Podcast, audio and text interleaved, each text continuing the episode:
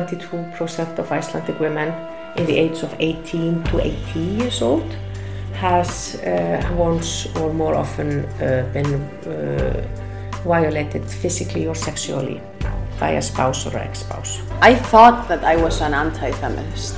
I didn't understand the concept. The Me Too movement was definitely an eye-opener. Women in Iceland of foreign origin really don't have the same rights as Icelandic women do.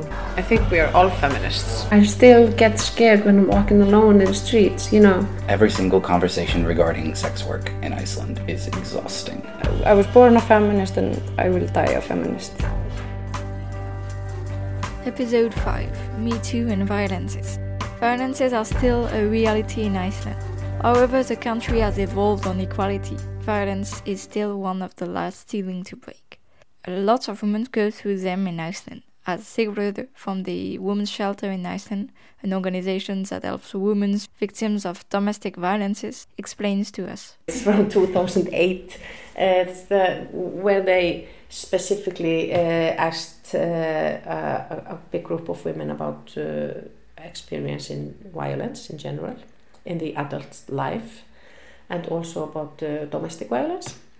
And the findings were that 22% of Icelandic women in the age of 18 to 80 years old has uh, once or more often uh, been uh, violated physically or sexually by a spouse or ex-spouse, like domestic violence in a very, very uh, uh, narrow uh, description. So it's about one out of four or five women. Uh, and it also asked about the, about uh, almost half of the women had been uh, violated physically or sexually, about 48% I think, in their adult life. And then we, we they didn't ask who the perpetrator was. But when you asked if was if it was a spouse or an ex-spouse it was 22% and they also said that one point something one to two percent of uh, the the, uh, the female population uh, each year is is uh, a victim of of domestic violence. Women don't feel safe in Iceland, as Hjördís from Stigamot the Organization Against Sexual Violences, is explaining to us. I still get scared when I'm walking alone in the streets, you know. Mm. Um, that's the social thing that I'm talking about also. Um, so I, I shouldn't have to be scared walking alone in the streets and I shouldn't have to have my keys be, uh, be, between my fingers. But it seems like with every jump in equality, in equality, mm um, there's comes like this backlash just like no you try to put us again in our in our space. And that seems to be the thing that's happening why they feel like I, that's what i feel like i think that they feel like they have to be in control over us that's just me you know mm, yeah okay. and I don't know why they feel like they need to be in control of us. Just let me be. However, things are still difficult. There are some associations helping women, such as the Women's Shelter. Sigrid is describing to us what happens when a woman comes to the shelter. It's very different, uh, you know, circumstances they come from. Some of the women just come, you know, they have decided long time ago to come, from that day. You know, if the, the man is going abroad or, or something is happening on the like 5th of August and then they come so they have been preparing themselves taking their things with them and, and preparing the children and things like that some of them just come in the wearing the pajamas just uh, something horrible happened in the home during the night and the police came and suddenly they are here and with the kids and uh, not even with the clothes or toothbrushes or anything and, and uh, maybe they didn't even know that there was a women's shelter in Iceland if they are immigrant women. So so the circumstances they come from are really different. But what happens is that they get a room and uh, and uh, they get some welcome package which contains you know toothbrushes and, and you really necessary things, some, some chocolates and, and, and, and things like that. And the kids have something can choose some toys uh, from, a, from, a, from a big box.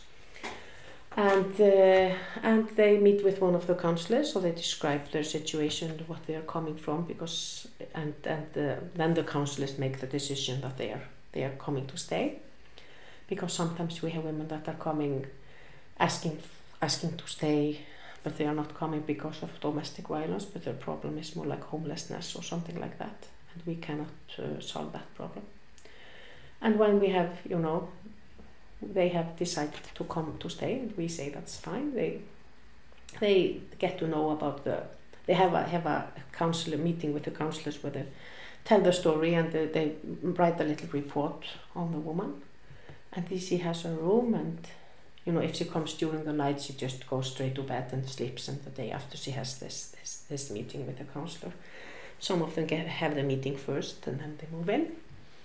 And then they uh, if they have children, they have some uh, specific uh, meeting with, with the counselor regarding the, the issues about the children, uh, telling them what kind of service the children will, will have, and uh, telling them that it is not allowed to lie to the children and tell them that they are staying in a hotel or something. We have to tell them exactly what this place is and things like that. And we show them the house and show them the kitchen and tell them they can eat whatever they want from the from the from the fridge and we show them the laundry room where they can wash and things like that and then basically it's uh, it's very different uh, what women need some of them are just really tired and afraid and broken and they just need to lay in bed for a day or two and then they do that some of them are really willing to fight just want to divorce right away and things like that so we just try to kind of locate each woman, try to find out where she is and uh, what she wants to do and to try to help them with that.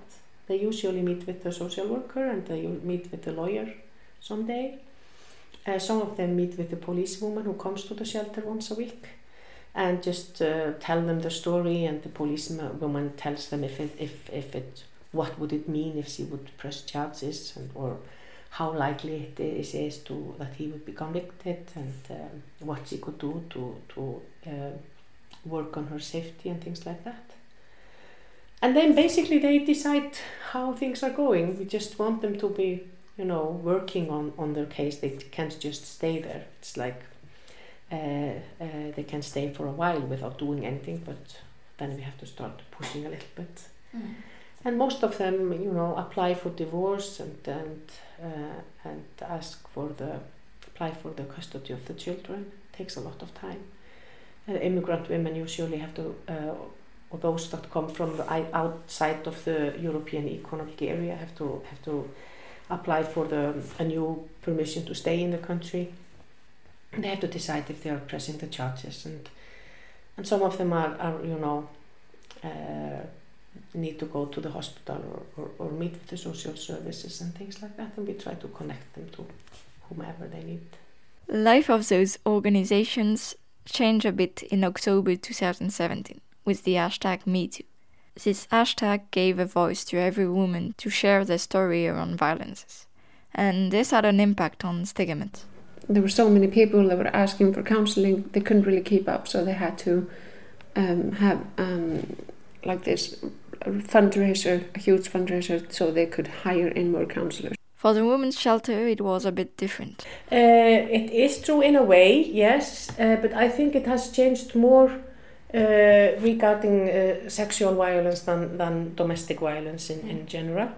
Uh, so, yeah, but I think that all um, uh, Me Too and, and, and you know, similar, similar movements have changed a lot of things because it's easier to talk about violence. You are more likely to tell someone if it if it happens, uh, and uh, but unfortunately, I am afraid that it hasn't changed much regarding uh, how likely it is that someone will be violent against. So I think it has changed the in a way the the, the behavior or, or, or the way the, the victims think but the most important thing to, to change the way the perpetrators thinks, think or, or, or behave, I don't think it has changed a lot there.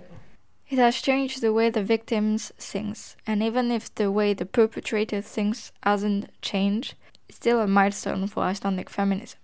Hilde explains to us how things were during Me Too in Iceland. So then, when Me Too happened, uh, I think Iceland took part in a big way. And uh, all these different groups were formed, Facebook groups, very much connected to professions um, and, and kind of groups of people which would identify themselves in some way.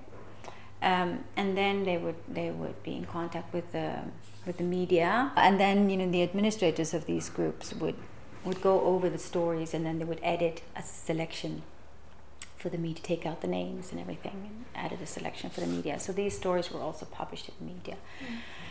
And there was, I think that was definitely a turning point in many ways. I think there were two things at least that happened. I think, from my point of view, at least two things that happened. Both, um, both we had the voices of um, uh, minority groups like immigrant women uh, so that was it. It took it took some time, but we had that. I think which was very important. Uh, and then also, which I think is equally important um, in many ways, well, not equally important, to me, but we also had the voices of. Uh, you know, kind of professors and and kind of women who are on the upper echelons of you know in terms of kind of class and prestige. So we we also kind of had that so it created this broad spectrum. As she says, in the broad spectrum, we could find the voices of immigrant women. And this was the first time in Iceland. Angelique from Women Association talked further to us about it. The Me Too movement here in Iceland, you know, when it started, there were a lot of Icelandic women coming forward telling stories which, you know, were horrible and horrendous. Um, the women of foreign origin community was kind of quiet for a while. We had um, we have a woman who's now currently on the board of our organization, Nichole Mosty, who was once a woman in parliament here. She was a parliamentarian here in Iceland several years ago. She actually grabbed the reins and contacted us and said, you know, I would like to start a private group for women of foreign origin in living in Iceland. Um, for the Me Too movement, and would you like to join us and and doing that? And we said sure. You know, we would, because women weren't sharing their voices, and we knew from peer counseling, from people contacting us, that there were stories to be shared. Um, and there was a bit of an explosion with the foreign community here. Um, it was in the press, some of the stories um, with permission of the women. Uh, Nichole had contacted the press. The press had contacted her as well because they had heard there was this private group for women of foreign origin that lived in Iceland with really horrible stories.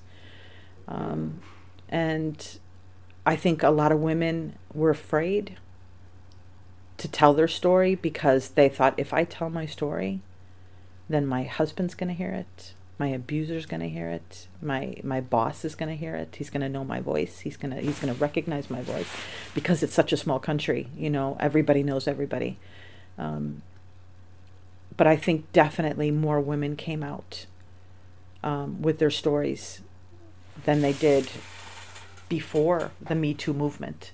I mean we were hearing them in our office we were hearing the stories um, we know that the human rights office the lawyers were hearing the stories, and the women's counseling offices were hearing the stories. The the women's shelter were hearing the stories, but the, the Icelandic people didn't hear the stories. And when the Me Too movement blew up here, and the, the foreigner community community in Iceland, uh, the women of foreign origin started telling their stories anonymously, but through us, they were telling their stories, and it blew up. It literally blew up. People, Icelandic people, were just shocked at what was happening to women. Um, it happened as well with the Icelandic women that were telling their stories because a lot of them weren't saying, they weren't sharing, just as everywhere else in the world, when women start telling, sh- sharing their stories of abuse, I think a lot of people are like, whoa, that's happening in our country. But, you know, what made it worse, I think, you know, no story is worse than any other story. Any story of abuse is horrible. But with women of foreign origin, it always seemed a little bit worse for us because they didn't have, as I said, sisters, aunts, brothers, uncles, dads to support them. So they were kind of alone. And a lot of them couldn't tell anybody they were afraid to tell their families and in their home countries because they felt that they would be, you know, it was a taboo or, or they would be shamed for it. Um, I think, you know, in every country, a lot of more women are just saying, I've had enough. You know, we, we've had enough. We're not going to put up with this anymore. And you are going to be responsible for what you did to me, which is amazing. Um, women here are still very, very shy and very scared of sharing their stories out in the open because it is a small country. It's a very small country, and and like I said, everybody knows everybody. Because if your husband is abusing you and you share your story, your boss is abusing you and you share your story with your name, you might lose your job. Uh, your husband's cousin will hear the story and tell the husband. You know, it, it's it's such a small country. It everybody knows everybody here. It's you know six de- degrees of separation in Iceland is like two degrees seriously like you meet someone on the street and you can guarantee that they know at least five people that you know. Somehow you know what i mean? It, it's it's a really small country. Um, so a lot of women of foreign origin are afraid. You know they're deathly afraid. They're afraid they're going to be kicked out of the country if they tell their story. They're afraid to leave their husbands. They're afraid to leave their jobs because what other job am i going to get? You know it's and like I said, you know, no no story is worse than any other story, but I think women of foreign origin here are a little bit more vulnerable. Iceland is small and it can be very difficult to say things publicly because everyone is going to know. But at the same time, it can help a movement such as Me Too. I think because we are such a small community mm-hmm. in ways that everybody sees it, so mm-hmm. everybody takes part. And I think there, I, I don't know, I took it together one time, but I think there were like 20 or 30 Facebook groups uh, linked to like being a nurse, being an athlete, mm-hmm. being in a male environment at work. Mm-hmm. Uh, there were being a female scientist. Yes. I wrote on that. Yeah. Mm-hmm. Being a foreign woman. Exactly. Uh, and uh, most of the groups put forward their stories uh, uh, under pseudonyms or no names mm-hmm. uh, and it had a lot of impact mm-hmm. like i can tell you that when we uh, the athlete women put out our stories it was 62 stories uh, i think six or seven of them were about rape mm-hmm. from uh, an athlete or a coach or mm-hmm. somebody inside the organization uh, and and we went straight to the television and we were talking about it and like the day after we were called to go to the mm-hmm. to the Ministry of Education. Yeah, yeah, Ministry of Education, where we had a, a meeting with the minister, and she wanted to do something because, and I always remember the moment we were going into television, and the news reporter Bogi Augustsson, which is a very calm man. Mm-hmm he was telling this about the stories and he was so mad. Yeah. He was very angry because he was thinking i have a girl that is training in sports. in sports mm. and this could happen to her. Mm-hmm. uh, and because the mind works in mysterious ways because i've been in sports for so long and i always try to adapt to my environment. And it wasn't until like i was 28 29 where i like could step out of the environment and look back on it. Mm. and it was very hard to go forward with this and i was like going into television and i was like oh my god i'm gonna make people so mad. Yeah, yeah, people yeah. are gonna be disappointed. Mm. also because this is your field. This is your social space. Yeah. Yeah. And it's it's very hard to resist against something that is so big and strong. Yeah. Like you get a lot of backlash. Yeah, and and i think what the the beauty about Me Too was actually this in Iceland because it was really it got a lot of not just mm, public attention via mm-hmm. the media but also really powerful political attention yeah. like Anna's describing so I think um, the the size of the country surely matters because not it's not in every country where the minister of education would mm-hmm. call you up and say, "Okay, this is a problem. You need to come here."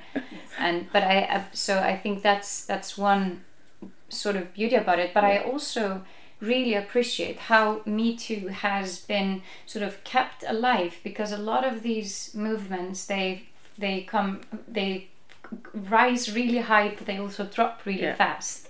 But I think we've all been trying to, through what Anna's doing now, she's researching it. Mhm. So she's collecting it, keeping it alive. There was a lot of big funding grants that went into similar research, Mhm. research on how the Me Too has sort of evolved or aspects of the Me Too.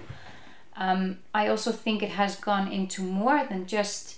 There was a, a conference the other day about the legalities of Me Too, so the Mhm. legal. Um, so there was a lot of lawyers considering sort of okay, how can we, you know, consider this within uh, within our work, and and I think th- the um, the recognition of the existence of the patriarchy Mhm. is something that sort of came through with all these stories because people were like ah because they were from Mhm. all these different social spaces there was always you could always link to something Mhm. and whether you're a man or a woman you could always think ah i have a wife or a daughter Mhm. or a sister who is a part of this group and the patriarchy is very real in that Mhm. group and she's suffering for it and because of the pseudonyms because of the stories were with no names and there was an emphasis on that too Mhm. that they were not trying to the, the i think the objective of the movement was not to pinpoint Mhm. even though that has to go into um, um, um, the right process as well. I mean, you all we we all have to. It's not that we can just say, "Oh, all of this happened," and we're not going to tell you who it was, or. But the objective was to see, to sort of create a picture of the landscape, so that we can, as you were describing, you can take a step back and you can say, "Wow, okay, this is the trend. Mhm. This is this is what's happening." Yeah it's very interesting. on a broad scale. Yeah.